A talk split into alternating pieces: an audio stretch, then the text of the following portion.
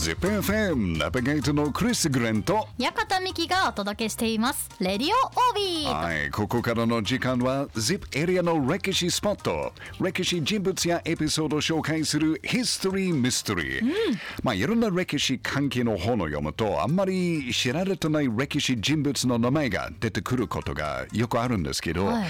同じ名前が何回も出てくると、やっぱりその人が実は重要な歴史人物と分かりますよね。その一人がね、はい八谷頼隆です。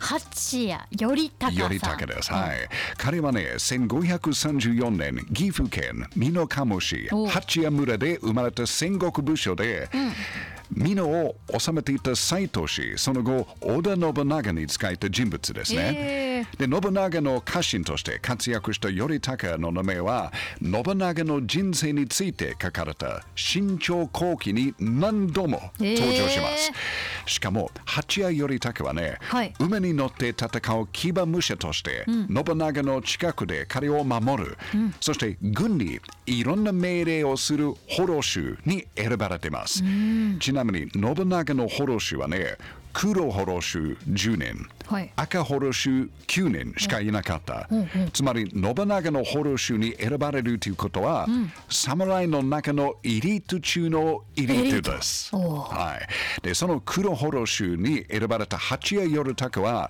やっぱりすごいでしょう、まああのこれだけでも信長が頼隆を信頼していることがよくわかるんですけど、はい。もっとわかりやすいエピソードはね、はいはい。1559年、信長が初めて上洛した時に、信長がわずか80人の家来、えーしか連れて行けなかったんですけど、この80人の中に、はい。頼隆が一人でした。選抜されてるんですね。その中に入りました。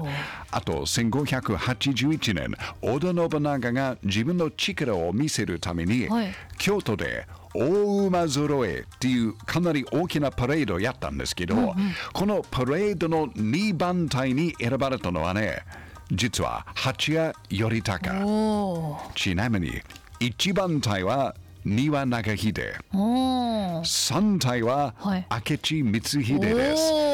頼隆が明智光秀より前。上前そうです。すごいということは、まあ、やっぱりすごいことでしょう。はい。で、1570年、浅井長政の小谷城を攻めた小谷城の戦い。1573年、将軍足利義明との間で、えー起きた石山城の戦い。同じく1573年、越前の朝倉氏を攻めた一条谷城の戦いなど、はい。信長が関わる多くの戦いで活躍した頼隆がね、1577年頃信長から現在の滋賀県にある飛騨城を与えられました。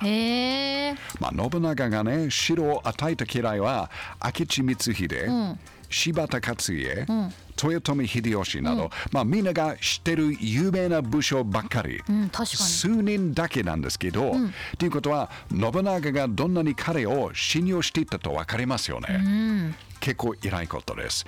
まあ、1582年、炎寺の変で信長が亡くなると、はい。豊臣秀吉に仕えた頼隆はね、へー1583年の静滝の戦い、1584年小牧長久手の戦いなどなど秀吉の元でも活躍、あとはね秀吉から豊臣の姓を与えられてます。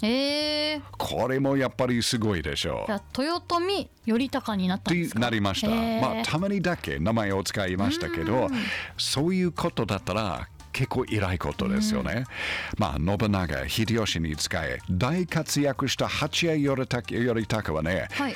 1589年11月3日56歳で亡くなりました、まあよくある状態ですね。八谷頼隆の名前はあんまり知られてないけど、ZIP エリアで生まれた重要な歴史人物の一人です。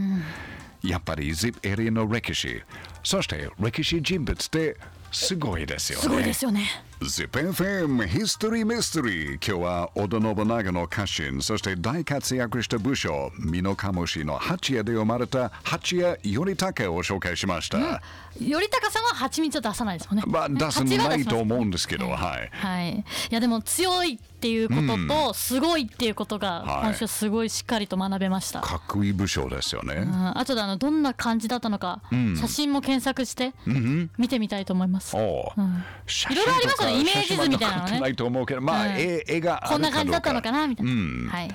ということで今週は武将八谷頼高について紹介していただきました。ヒストリーミステリーの放送は ZIPFM ポッドキャストでも配信しています。ZIPFM ウェブサイトから ZIPFM ポッドキャストのバナーをクリックしてぜひ聞いてくださいね。ヒストリーミステリー来週もお楽しみに